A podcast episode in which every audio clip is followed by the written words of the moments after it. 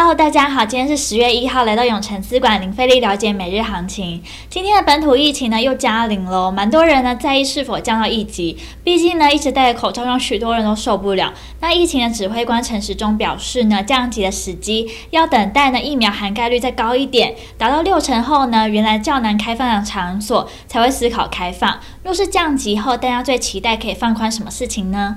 同时呢，快要到可以使用振兴券了。经问卷统计呢，多数上上班族最想将振兴券当做日常生活的花费用掉，再来是卖场购物以及买家电。大家想用振兴券买什么事情呢？欢迎在底下留言跟我们分享哦。那我们先来看美股，结束了动荡的九月，美股开盘了大涨，但随着迅速震荡并转为负值，工业必需消费品和金融板块领跌，这是标普五百的字二零二零年三月以来表现最差的一个月，而这阵子呢，大家关注了债务上限的问题。美国财政部长耶伦呢，呼吁国会永久废除债务上限。同时，联准会的主席鲍尔表示，目前高通膨呢可能会在明年回落，不会阻止联准会达充分的就业目标。那美股四大指数全面下跌，道琼下跌了五百四十六点八点，纳斯达克指数下跌了六十三点八六点。科技五大天王全下跌，秦州苹果跌了零点九三 percent，微软跌了零点七三 percent。接下来看台股，中国能耗双控政策持续冲击供应链，电子股台积电跌了一 percent，收在五百七十四元，国巨跌了五 percent。上海航交所公布 SCFI 综合指数为一年来首见下跌，那航运股午盘出现急杀，货柜三雄跌停，散装航运股也全面倒地，为盘面的弱势族群。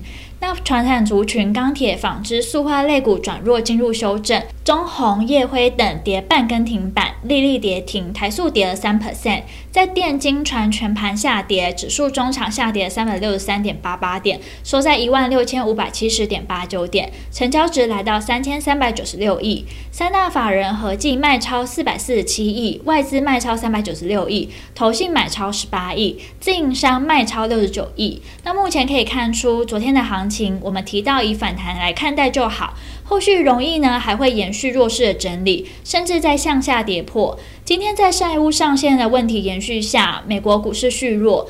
期货盘呢持续走跌，影响了雅股的重挫。台股呢跌了三百六十四点，今天的跌幅几乎是直接掉了台股的信心。距离八月二十日的前低呢一万六千两百四十八点，距离也大约只有三百二十点。再来一次今天的跌幅，恐怕会面临更大的恐慌卖压。还没有看到明显的止跌讯号前，都要持续谨慎保守。未来趋势及展望，近几天的价跌量增、反弹量缩的情况明显，所以反弹过程呢都会出现很多卖压，像是昨天很强的纺织类股，今天很多档都直接杀到跌停。盘面呢，短线投资的气氛低迷。现在趋势呢是明显的空方主导，还没有收复压力前呢，强反弹的风险都很大。台股就是先看五日均线，贵买指数就是看两百零六点八五点，没站稳前都偏空看待。听到这边，相信大家一定在了解完国际跟台股状况后，更希望知道怎么对自己的投资获利有帮助。记得稍后六点，我们永诚资管张太一分析师